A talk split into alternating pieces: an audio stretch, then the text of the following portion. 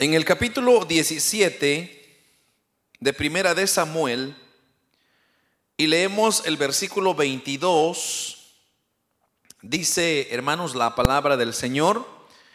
Entonces David dejó su carga en mano del que guardaba el bagaje y corrió al ejército y cuando llegó preguntó por sus hermanos si estaban bien.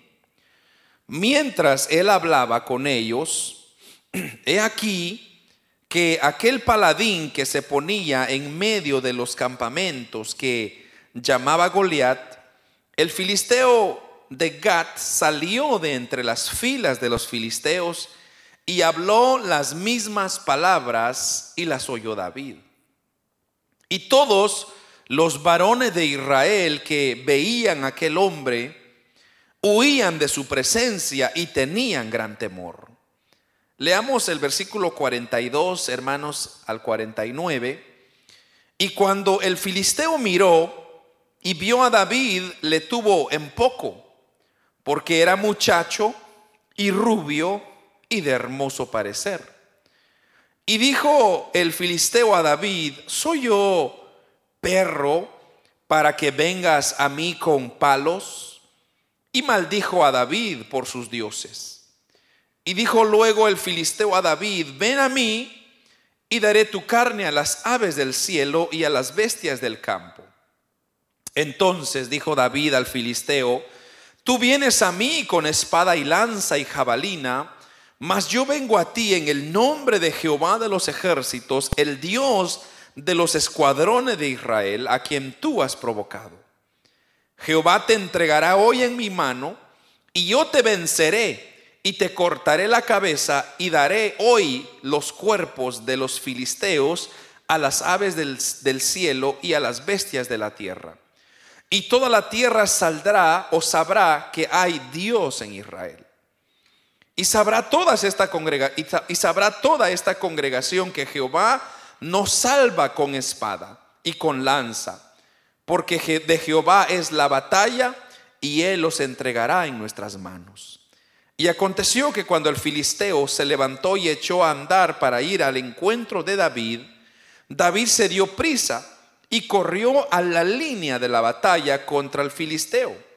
Y metiendo David su mano en la bolsa, tomó de ahí una piedra y la tiró con la honda e hirió al filisteo en la frente. Y la piedra quedó clavada en la frente y cayó sobre su rostro en tierra.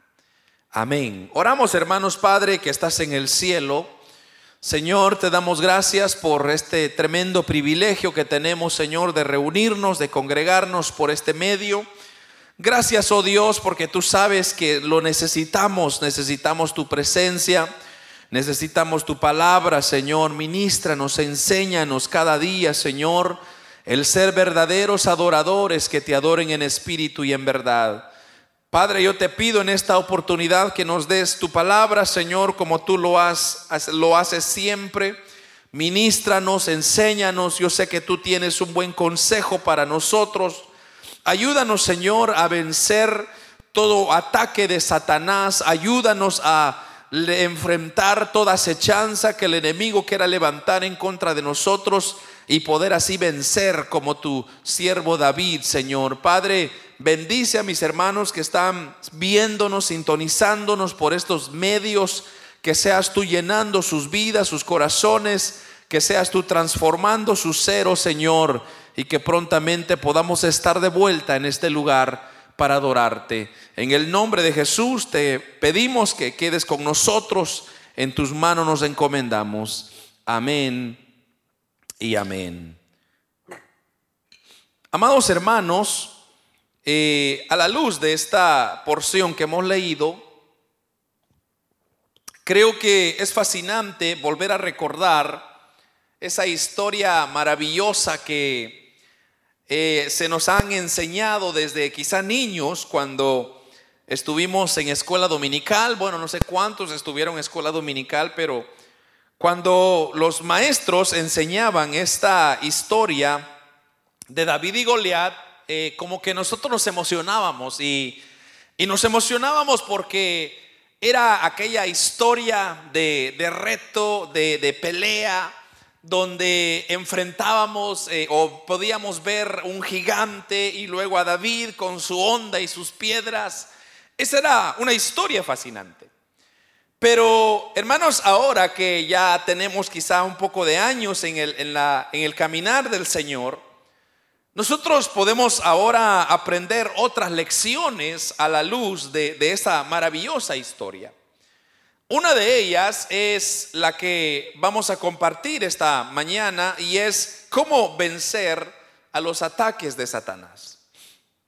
Primeramente, hermanos, para volver a refrescarnos, porque creo que ya todos conocemos esta historia, no, no necesito, a menos que usted quizá nunca la había leído, pero más de algunas de, nosotros conocemos muy bien esta historia.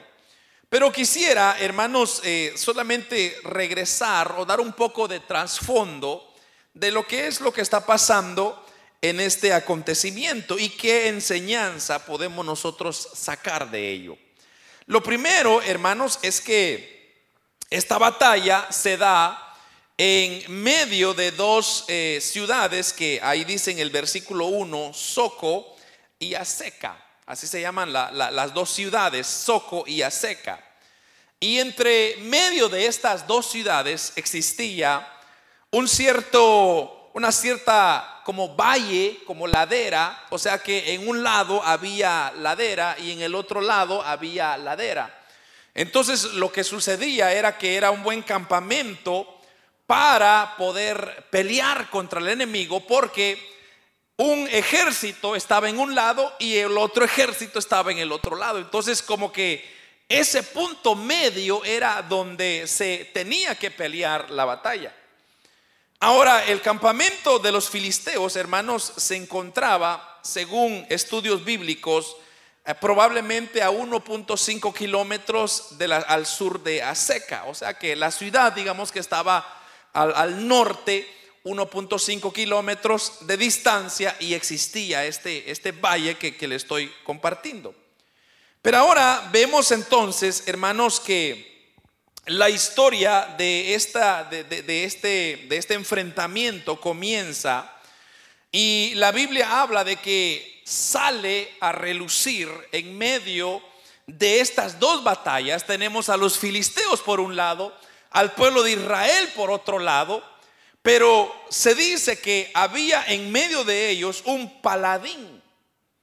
Y ese paladín, y usted lo puede leer ahí conmigo en el versículo, bueno, de hecho, lo que le estaba diciendo era el versículo 1 del capítulo 17, donde dice que los filisteos juntaron sus ejércitos para la guerra y se congregaron en Soco, que es de Judá, y acamparon entre Soco y Aseca en Efes Damim. Y también Saúl y los hombres de Israel se juntaron y acamparon en el valle de Ela y se pusieron en orden de batalla contra los filisteos. Ahora, en el versículo 4 habla de lo que yo le estaba explicando ahorita, y es que salió entonces del campamento de los filisteos, dice, un paladín. Ahora, eso es muy importante reconocer, porque paladín lo que significa es el hombre entre dos, el hombre entre dos, eso es lo que significa la palabra paladín, que es una designación apropiada por cuanto Goliat se presentó, hermanos, entre estos dos ejércitos de los de Filistea y de los de Israel. Entonces, algo que sucedía mucho en el antiguo tiempo era que siempre se asignaban nombres a los eventos o acontecimientos que, estaban sucediendo. Entonces, eh, en este caso, dice que sale un paladín y este paladín, hermanos, o este hombre, este gigante, dice que en el versículo 4, el cual se llamaba Goliat, tenía, dice, una altura de seis codos y un palmo, aproximadamente tres metros de altura. Y traía un casco de bronce en su cabeza y llevaba una cota de malla y era el peso de la cota cinco mil ciclos de bronce, 57 kilogramos. Sus piernas traía grebas de bronce y jalabina de bronce entre sus hombros. Y el asta de su lanza era como un rodillo de telar que tenía el hierro de su lanza 600 ciclos de hierro que son 7 eh, kilogramos, y, y dice, e iba su escudero delante de él. Ahora, lo que yo le acabo de escribir, hermanos, estamos hablando, primeramente, vaya conmigo, un paladín, un hombre sumamente preparado para pelear. ¿Por qué decimos eso? Porque este hombre, hermanos, primeramente había sido entrenado porque tenía una gran ventaja sobre cualquier otro y era su altura. Y dice la Biblia que, hermanos, este hombre casi medía una altura de tres metros. O sea, era un hombre bastante grande. Y supongo que lo habían, ya los filisteos lo habían usado, lo habían entrenado para crear ese temor en medio de los ejércitos contrarios que ellos enfrentarían. Y entonces de tanto usarlo, ya lo usaban a él como un tipo de escudero, porque sabían de que todos los ejércitos, al, ver este gran este gran filisteo, o este gran gigante, ellos se iban a asustar, iban a tener cierto miedo. Entonces ellos se escondían detrás y mandaban al, gigante o a este, a este paladín y lo ponían enfrente de la batalla. Y dice la Biblia que este paladín comenzaba, hermanos, a, a maldecir al, al pueblo contrario, en este caso al pueblo de Israel. Pero también note usted que era un hombre que tenía una preparación, pero también una protección increíble. Porque no solamente, hermanos, tenía una altura, sino que tenía un casco de bronce, tenía, dice, una cota de malla que, que protegía, hermanos, básicamente todo su cuerpo. Que también en sus piernas traía unas grebas de bronce, tenía una jabalina de bronce también. Y de igual manera cargaba una espada inmensa que pesaba 7 kilogramos, 14 libras. Entonces cuando usted ve este, esta figura, ya automáticamente los filisteos estaban cantando victoria. Ya los filisteos, hermanos, que estaban sometidos detrás de aquel paladín, ellos ya estaban declarando victoria porque me imagino que no era la primera vez que lo hacían, sino que era una constante táctica que ellos usaban y usted sabe que cuando hay un pueblo amedrentado, cuando hay un pueblo que está, hermanos, ya vencido psicológicamente, es un pueblo que ya no puede prosperar. Y fíjese que, hermanos, esta es una gran figura de lo que, hermanos, nosotros hemos de enfrentar en nuestra vida de existencia en esta tierra y hemos de enfrentar ciertos gigantes que se van a levantar y gigantes que no son, hermanos, primorizos, sino que son gigantes que han venido engañando a la humanidad por tantos años. Y entonces han de venir y han de levantar en contra de su iglesia ese temor. Y fíjese usted, hermanos, que primeramente Satanás usa una astucia increíble y es meter temor es meter temor, es meter temor. Y hermanos, la humanidad está atemorizada de lo que va a pasar, de lo que va a venir. Y fíjense que todo lo que nos acontece a nosotros, muchas veces las batallas nosotros ya la tenemos perdida porque ya nos venció en la mente. De igual manera, cuando se recuerda allá en el eh, huerto del Edén, cuando estaba Satanás se le presenta a Eva, lo primero que él comienza a decirle era a, llenarle su cabeza de cosas que pudiese iban a hacer. Él, mismo le dijo, si ustedes comen de este árbol van a ser igual que Dios, una mentira. Pero él no les metió el temor porque después le iba a meter el temor que iba a venir de, de consecuencia de esa decisión. Entonces, lo que nosotros vemos acá, amados hermanos, es que nuestros gigantes muchas veces pueden estar representados en nuestros temores, en nuestros complejos, en nuestras debilidades, en nuestras tentaciones, en nuestras circunstancias. Por eso, hermanos, es, es, es esto que Cristo tuvo que venir a morir en la cruz.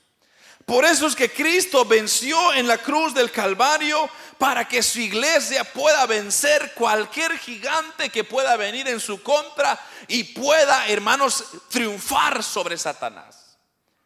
La palabra del Señor nos dice que eh, allá el apóstol Pablo nos dice, todo lo podemos en Cristo. ¿Quién nos fortalece? Pero es en Cristo. Si usted no tiene a Cristo, usted no va a poder vencer sus temores. Entonces, lo primero que vemos acá es que nos presenta la Biblia una historia, o sea, mire, mire el inicio de la historia. Usted primero lee de que se va a desarrollar una guerra y eso está bien.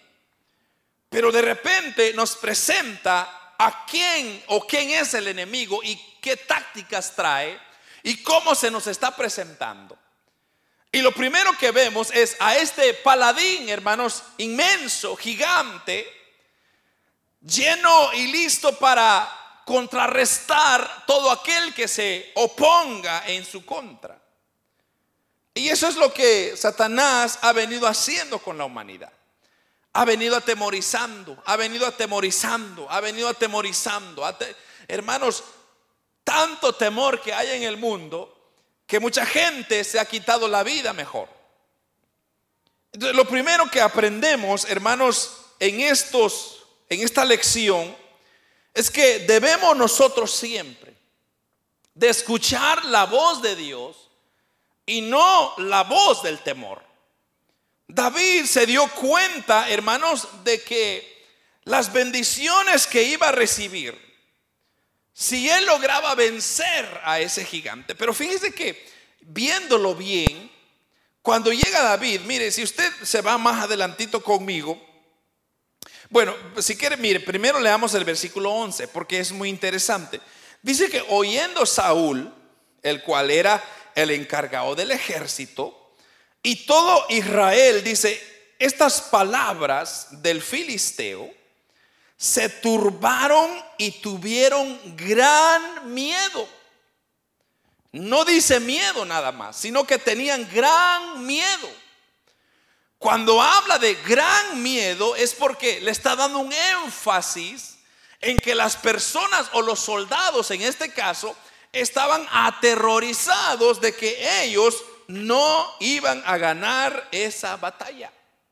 O sea que ya Saúl y su ejército estaba vencido. Porque, como repito hermanos, los filisteos jugaron una herramienta o una táctica muy, muy interesante. Y es meter el temor, meter el temor, meter el temor. Y eso fue.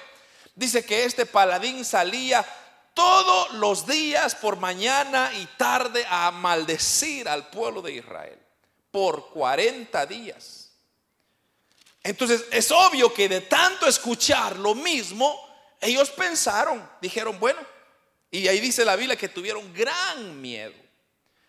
Ahora, cuando vemos entonces, hermanos, eh, más adelantito, dice en el versículo 15,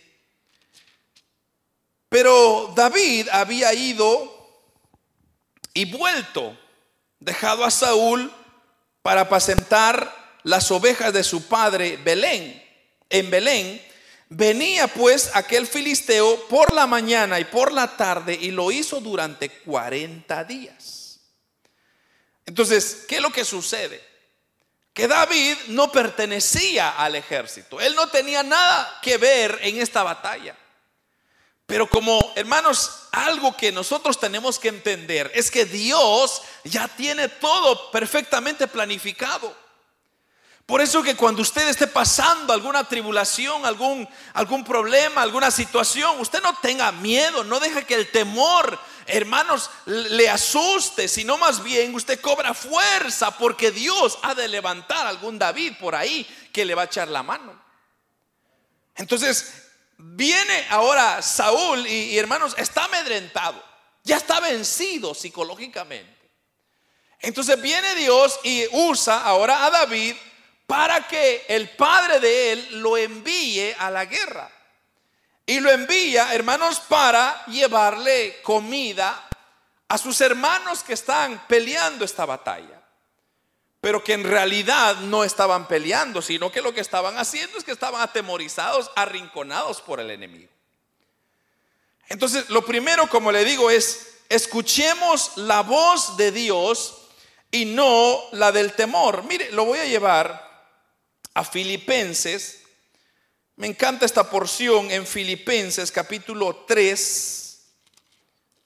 Filipenses 3, 13 y 14.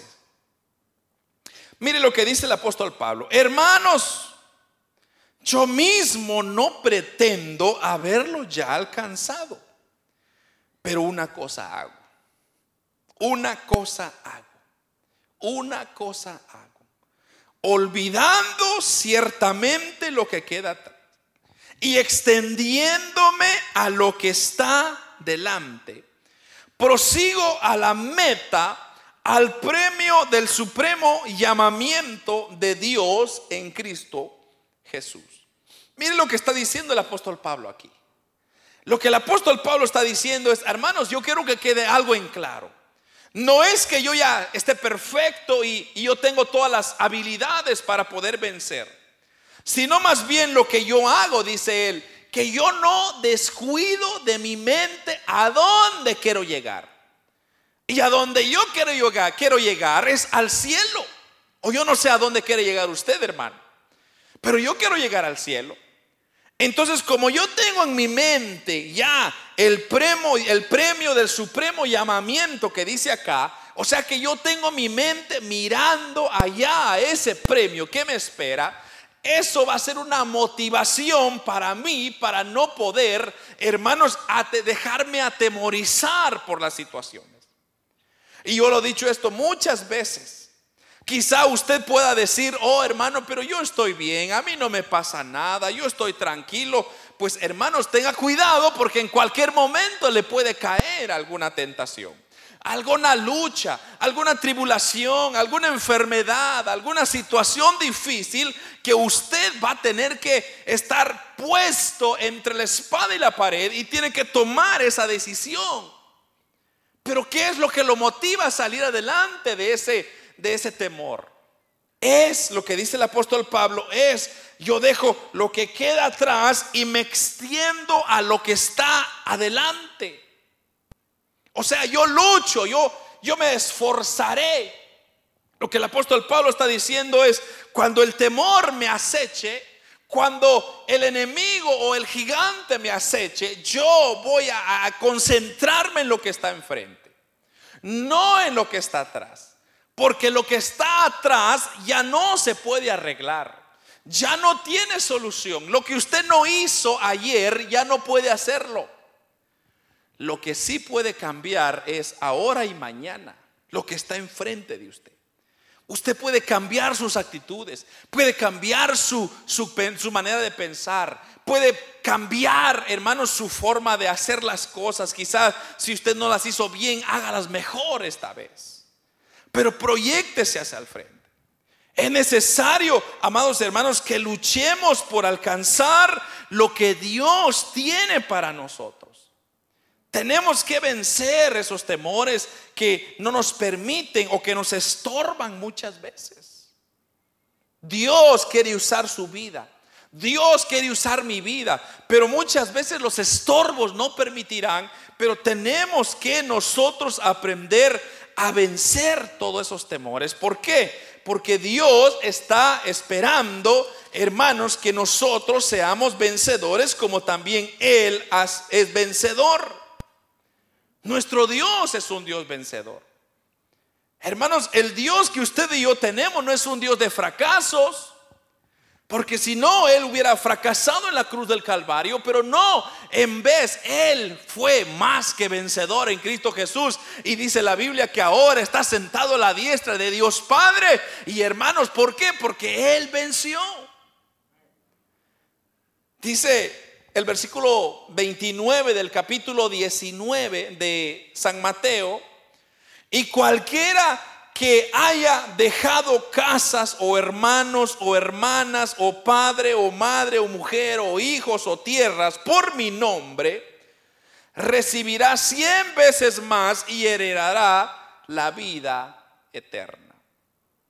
Lo que Dios está o lo que Cristo está diciendo acá es que muchas veces vamos a tener que dejar estas cosas para poder seguirle a Él. Hay oposiciones que se van a levantar. Hay situaciones que se van a levantar, hay enfermedades que nos van a, estropear el camino.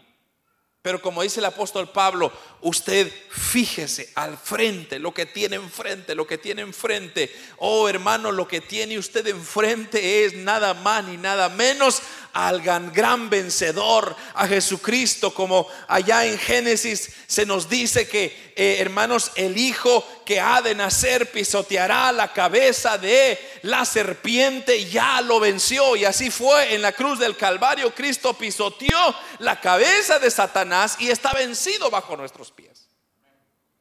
Pero tenemos que nosotros escuchar la voz de Dios.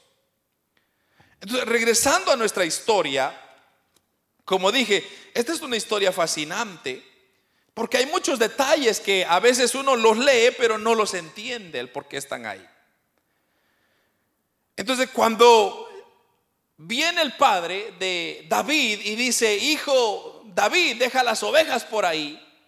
Y yo quiero que vayas y le lleves esta comida a tus hermanos para que ellos y, también me traes, le dice, una evidencia de que ellos están bien.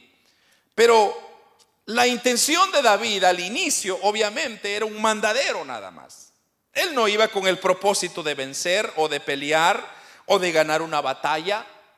Y así va usted muchas veces en el camino, en su vida andar.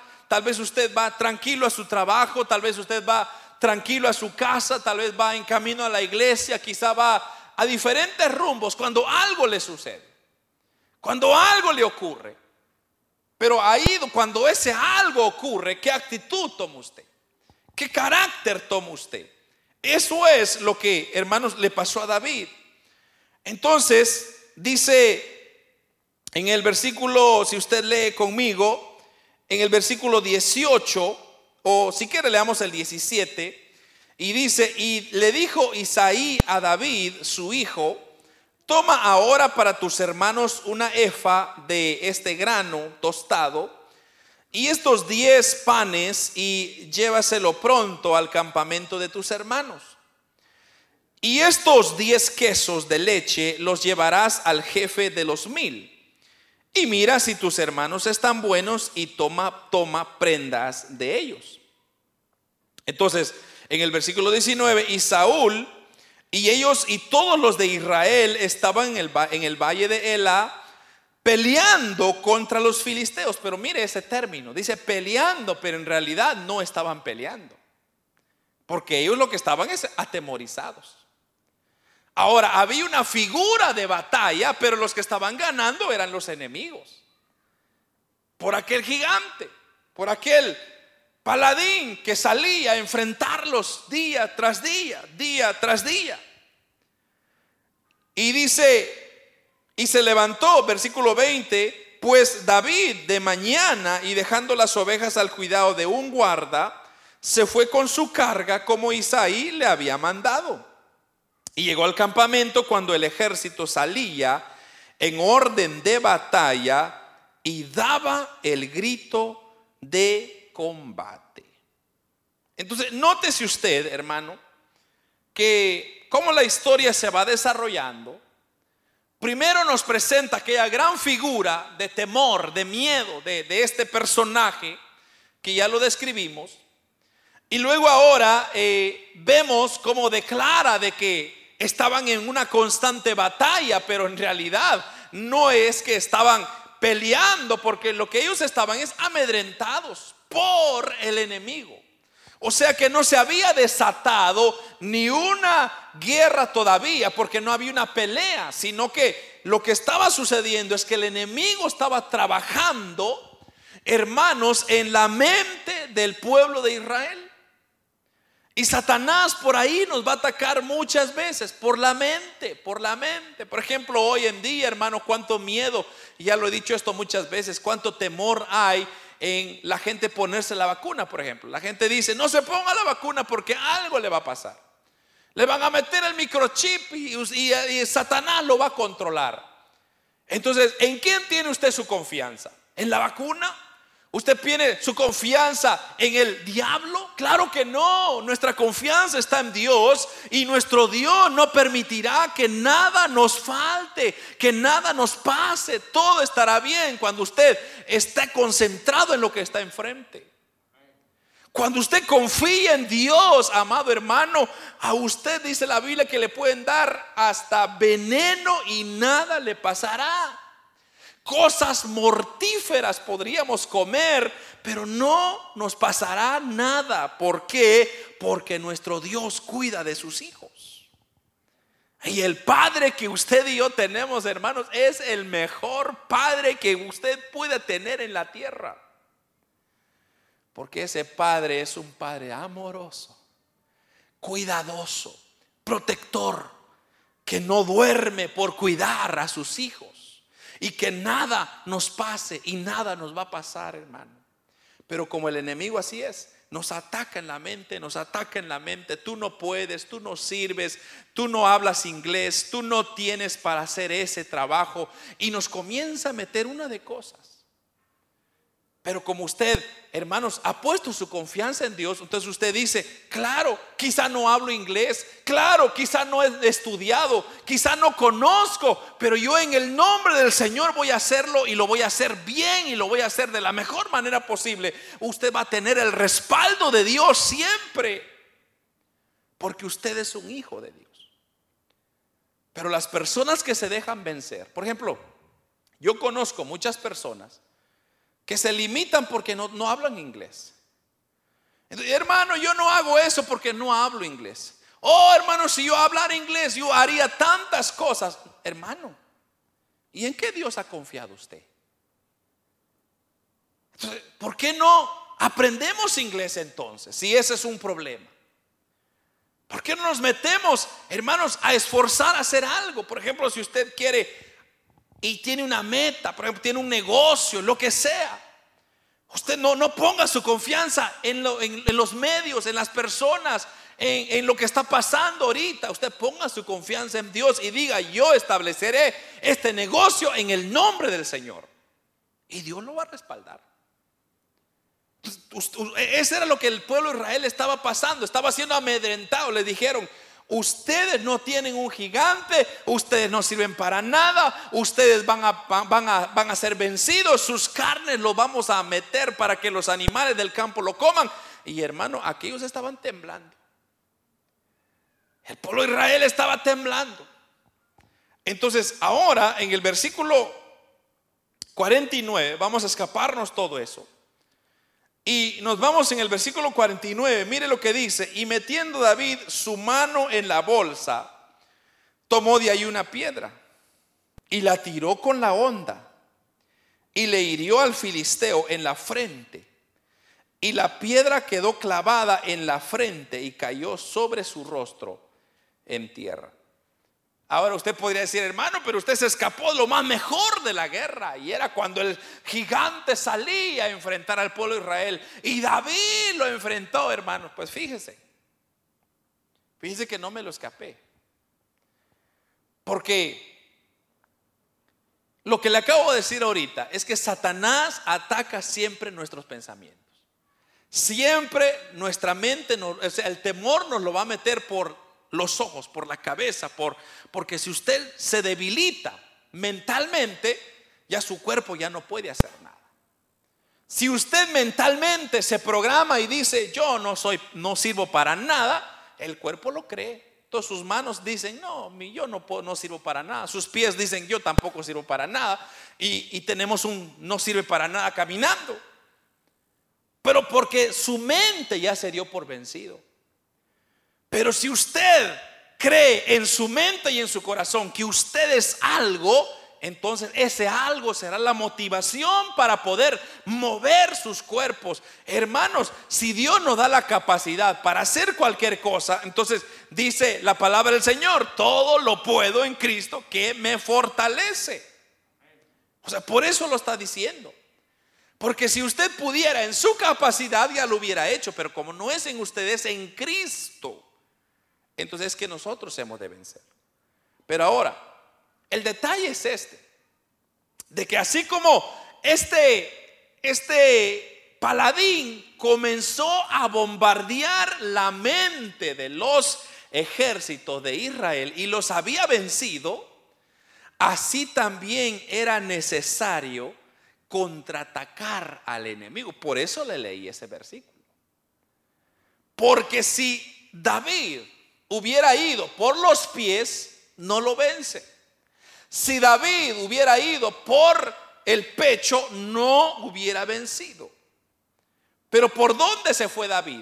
Por la cabeza, dice ahí.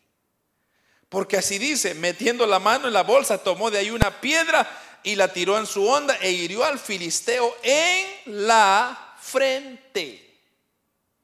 Así como el filisteo había dañado al pueblo de Israel, entonces David tenía que golpearlo de la misma manera. aquí hay otro punto. Asegúrese de pegar a su gigante en la cabeza. Cuando hay negativismo en nosotros, cuando, hermanos, nuestra mente existen ciertos pensamientos de derrota, entonces ahí es donde todo comienza a venirse para abajo.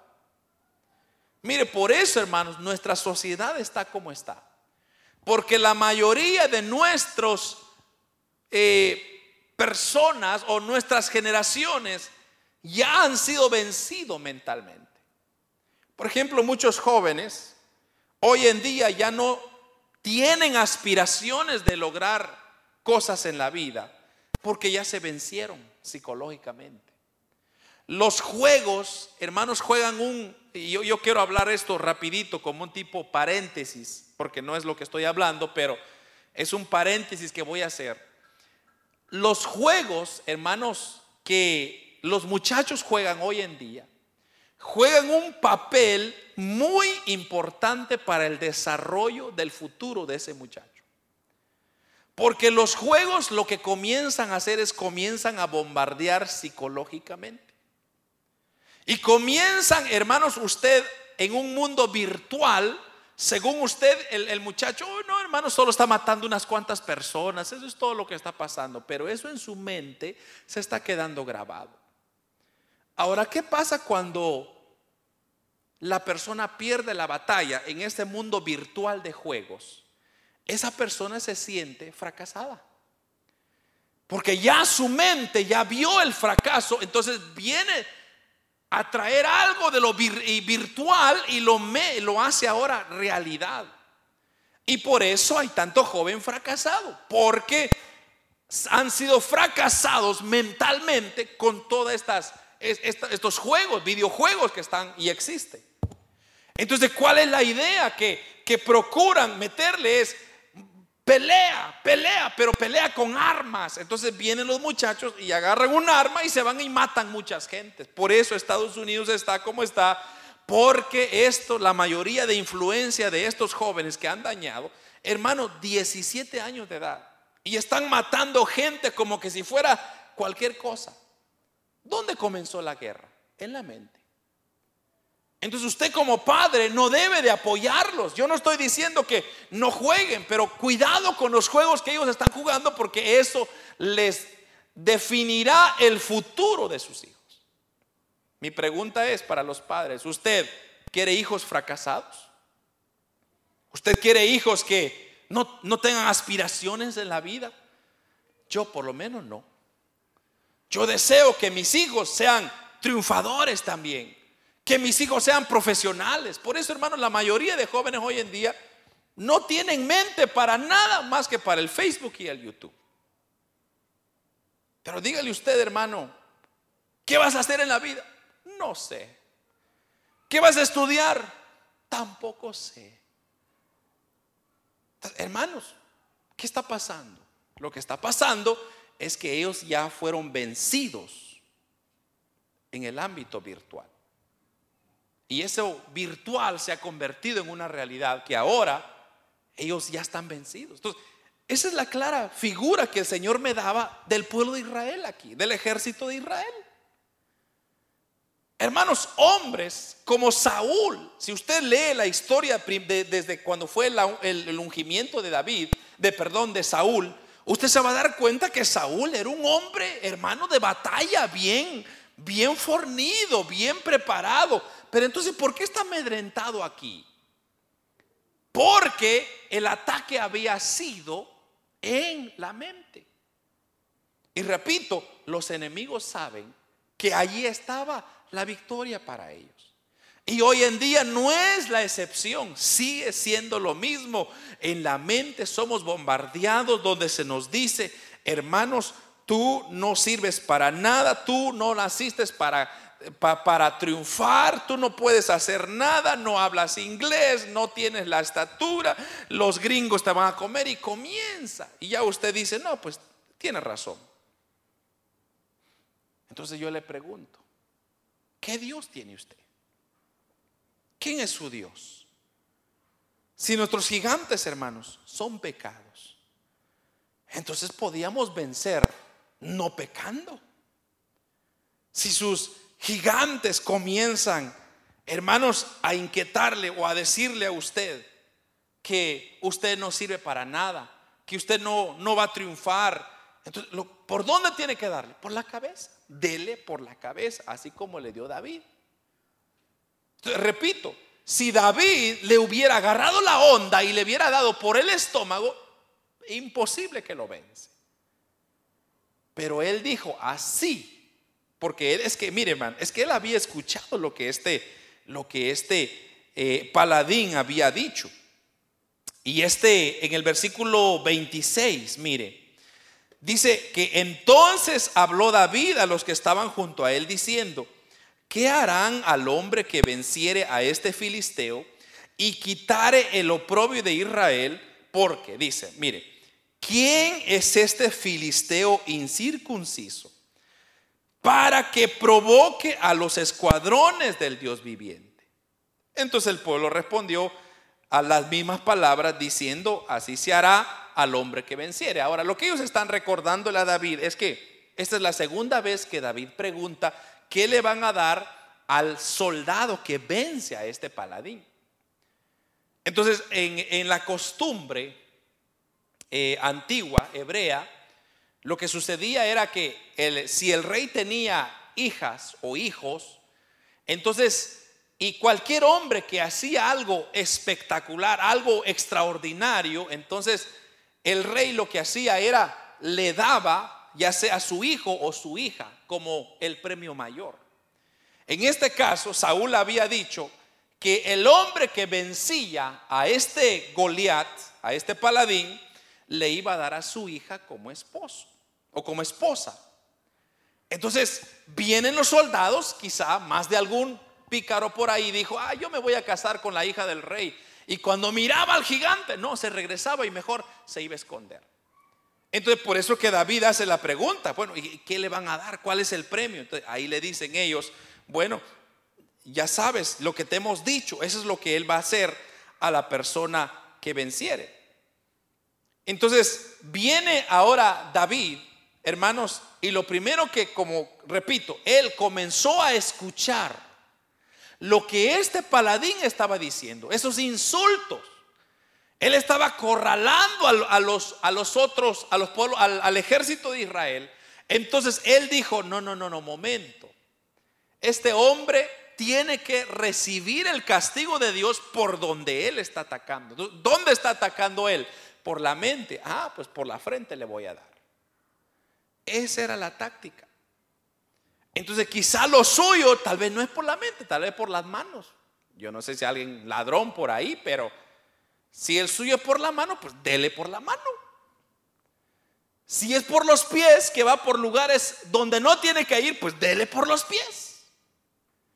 Pero si es por los pensamientos, dele a los pensamientos. Usted tiene que darle en la cabeza a ese gigante que lo está agobiando. Pero usted no se tiene que quedar amedrentado haciendo nada, esperando que tal vez alguien hacer algo, tal vez Dios va a hacer algo, tal vez. No, hermano, usted tiene que pararse y enfrentarlo.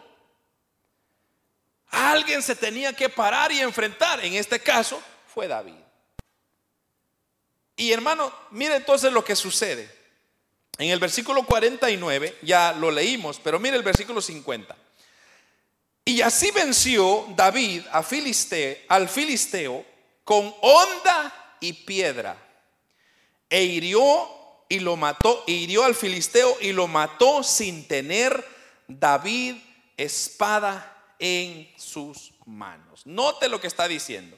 David no tenía espada en sus manos, pero ¿qué tenía? Honda y piedra.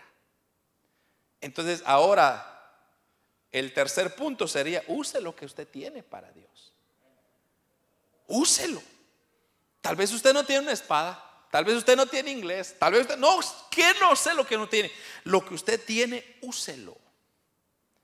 Cuando la gente veía a David que estaba dispuesto a pelear contra el gigante, posiblemente muchos se burlaron.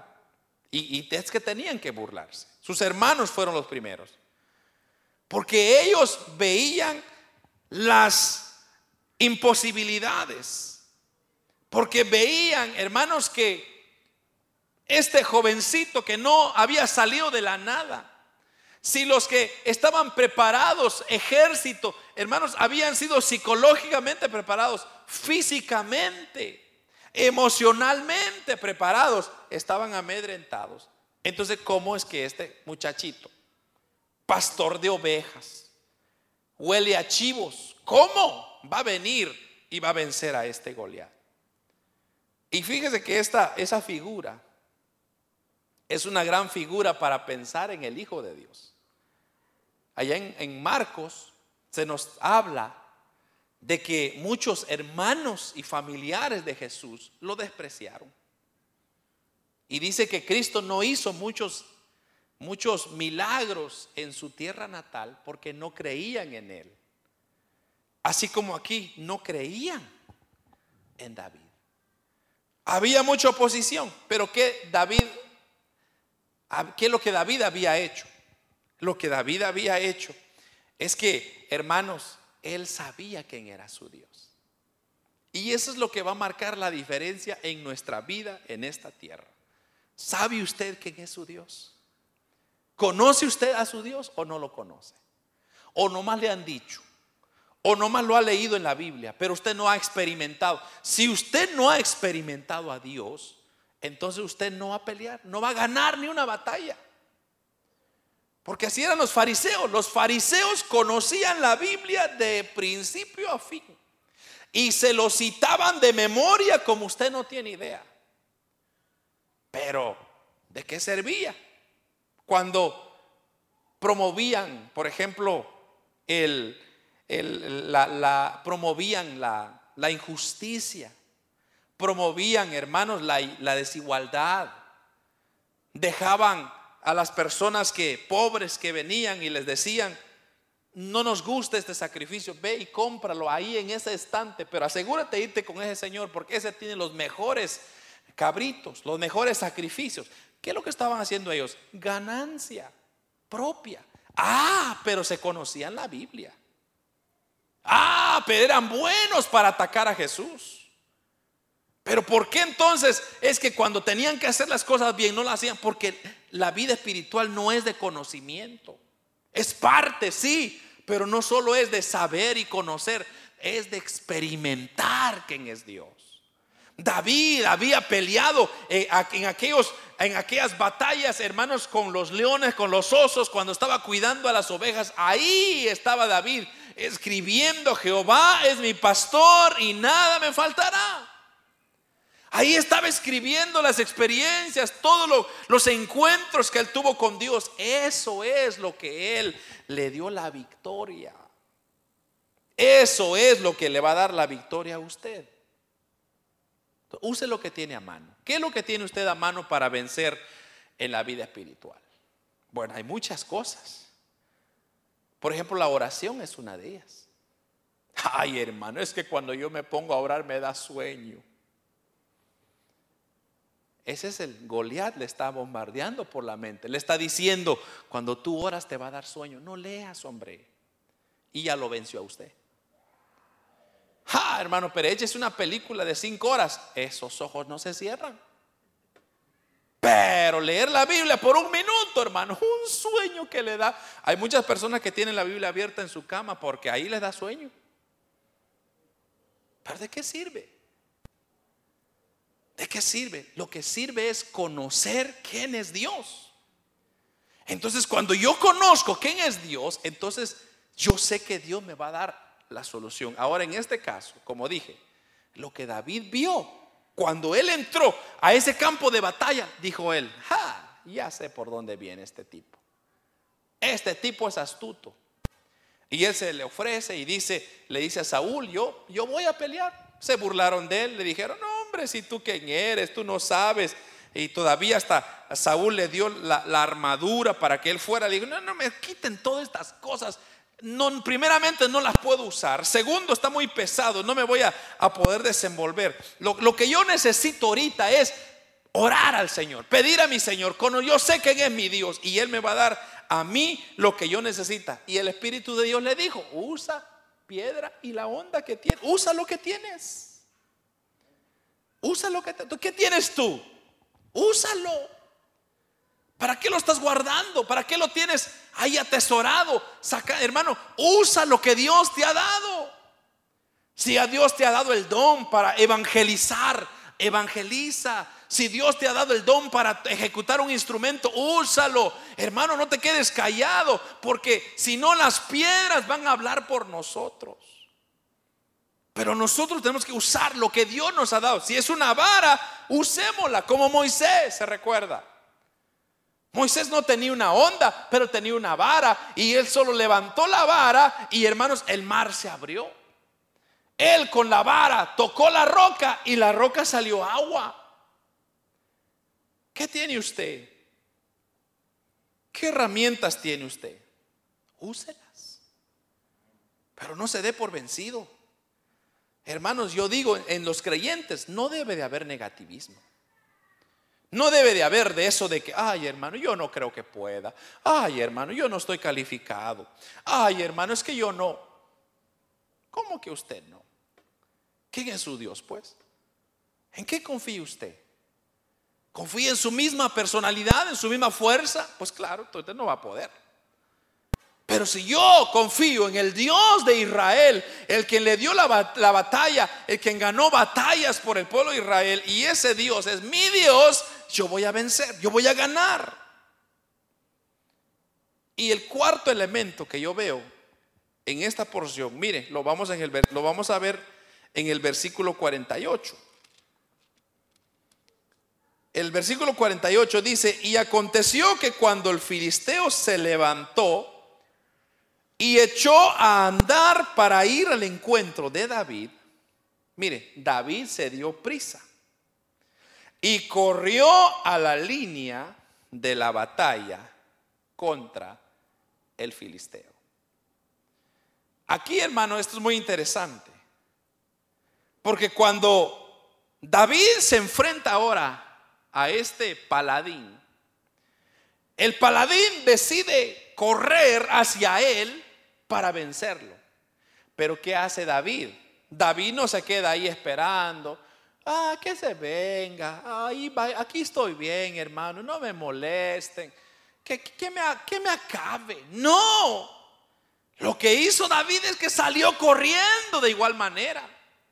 O sea que usted tiene que también levantarse y procurar buscar a Dios mientras que puede ser hallado.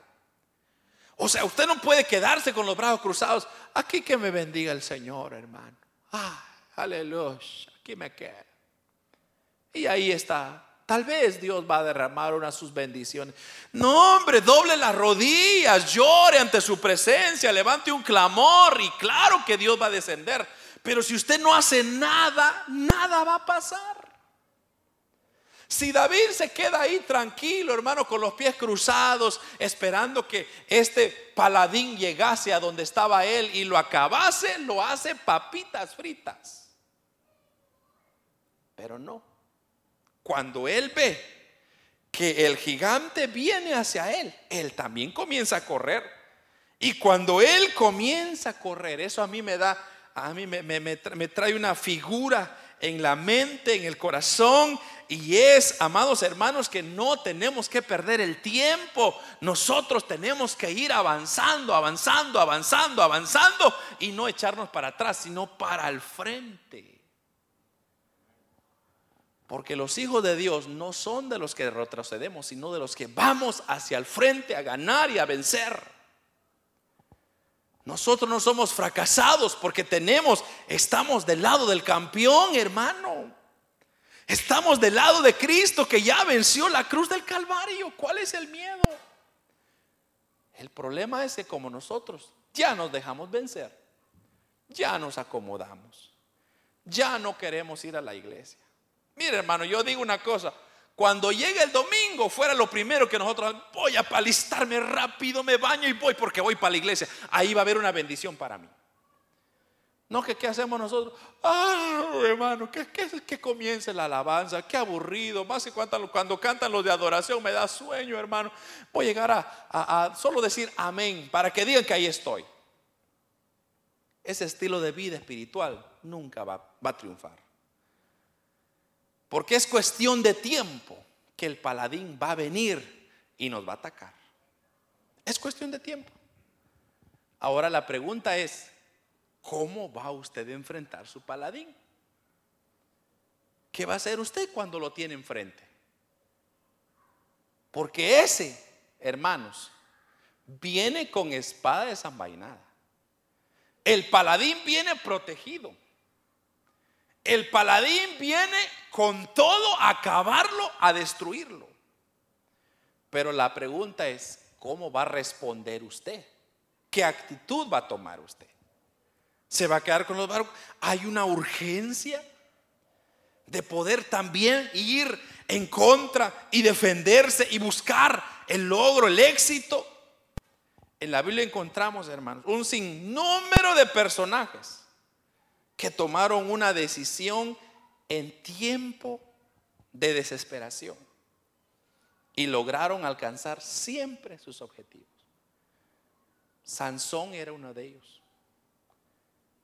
Habían tantos ejemplos que pudiésemos hablar. Que ellos entendieron para qué Dios los escogió y con ese entendimiento ellos peleaban su batalla. Entonces se venía el enemigo, ellos decían, en el nombre del Señor vamos a triunfar, vamos a ganar, vamos a vencer. Y, esto es interesante. Entonces cuando ve que dice el versículo una vez más 48, aconteció que cuando el filisteo se levantó y se echó a andar para ir al encuentro de David, David se dio prisa y corrió a la línea de batalla en contra del filisteo. Y metiendo David la mano, o David su mano en su bolsa, tomó ahí una piedra y la tiró con la onda e hirió al filisteo en la frente. Y la piedra quedó clavada en la frente y cayó sobre su rostro en tierra. Esta es la pregunta que siempre hacemos, ¿no? Que aún hasta los niños le hacen. O sea, tenía un pulso David que sí, hermano, le pegó en la frente o fue la mano de Dios quien guió esa piedra. ¿Qué dice usted? ¿Era David o era Dios? No, hermano, es que David es un hombre, pero súper preparado. Sí, eso es cierto. Es que David era un hombre súper espiritual. Eso es cierto también. Pero hermano, toda batalla que nosotros ganamos en esta vida, no la ganamos porque nosotros seamos o tenemos algo que dar, sino que la ganamos porque el Señor está de nuestro lado. Y Él va dirigiéndonos por donde la piedra tiene que ir. Esa piedrecita, hermano. El Señor la tomó desde que David la soltó. Dios tomó la piedra y la dirigió hacia la frente de aquel soldado. Ahora, fíjese, si usted se va en lo humano, o sea, piensa en lo terrenal, una piedrecita, pegarle en la frente a un gigante de eso, a un animalón de esos, hermano, no hubiera hecho efecto. Hermano, quizás sí le hubiera, quizás sacado sangre, quizás, quizás sí, quizás lo hubiera golpeado, pero no era para matarlo. Pero entonces, ¿cómo murió? Murió porque él, mismo, eh, mire, mire, lo que dice, mire lo que dice David. Mire lo que dice David en el versículo 45. Esto me encanta esto. Entonces le dijo a David al filisteo, tú vienes a mí con espada, lanza y jabalina, mas yo vengo a ti en el nombre de Jehová de los ejércitos, el Dios de los escuadrones de Israel, a quien tú has provocado. Eso es la diferencia. Él vino en el nombre de Jehová de los ejércitos. Ahí está la clave. Entonces el que guió la piedra fue Jehová de los ejércitos. Y el que le dio en la cabeza a este gigante fue Jehová de los ejércitos. Sencillo. Y como le digo, aunque los niños siempre se les emociona y dicen, ya, David es el campeón, David. Sí, pero fue Dios el que le dio la victoria a David. No fue David en su capacidad.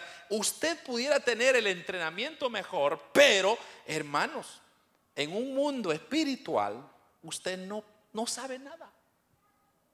Y es que la Biblia dice que nuestra batalla no es contra carne ni sangre, sino contra potestades de las tinieblas. Entonces, ¿cómo va a poder usted vencer? Hermanos, si usted no tiene ni siquiera ni una sola idea de qué es el mundo espiritual. Pero Jehová de los ejércitos, ese sí conoce quién es Satanás cómo opera. Y Satanás, y Dios sabe cómo golpearle a Satanás donde más le duele. Por eso, hermanos, esta lección que nos enseña esta fascinante historia es de que nosotros tenemos que, uno, levantarnos de donde estemos caído y volver a pensar y a creer en Dios y depositar nuestra confianza en Dios. Y mire, todo lo que usted va a hacer, desde que se levanta hasta que se duerme, diga, en el nombre del Señor lo haré. Yo voy a levantarme mañana porque así le parecerá al Señor. Yo me levanté hoy no porque es que es que yo, hermano, es que yo sé dormir bien. No, usted se levantó por la misericordia del Señor. Usted comió por la misericordia del Señor, porque hermano, en un bocado se pudo haber ahogado. Usted caminó por la misericordia del Señor. Usted pensó por la misericordia, usted abrió los ojos por la misericordia, porque Dios nos ama. Y si Dios nos ama, Dios no nos desamparará. Por eso, hermanos, usted no confíe en el hombre, no tenga miedo, no deje que su mente le diga cosas que usted no es nada, no sirve para nada. Usted diga, te reprendo en el nombre de Jesús y diga, yo todo lo puedo en Cristo que me fortalece. Diga, si Dios está conmigo, ¿qué en contra mí? Usted ármese de fuerza, de poder para poder enfrentar cualquier situación que pueda venir, cualquier adversidad, cualquier cosa. Pero repito, hermano, David solamente logró su batalla o ganó su batalla porque ahí en el versículo 45 es la clave. Mas yo vengo a ti en el nombre de Jehová de los ejércitos, el Dios de los escuadrones de Israel. Entonces, eso, eso me da a indicar a mí que David tenía una relación personal con Cristo. Saúl no, porque si Saúl hubiera tenido una relación personal con Cristo, él hubiera sabido reconocer quién es Jehová de los ejércitos, pero no. Entonces así pasa. Muchas personas son vencidas antes, hermanos, de que ya se ganó la batalla. Pero no seamos negativos, sino más bien creamos en Cristo de que todas las cosas son posibles en su nombre. Amén y amén.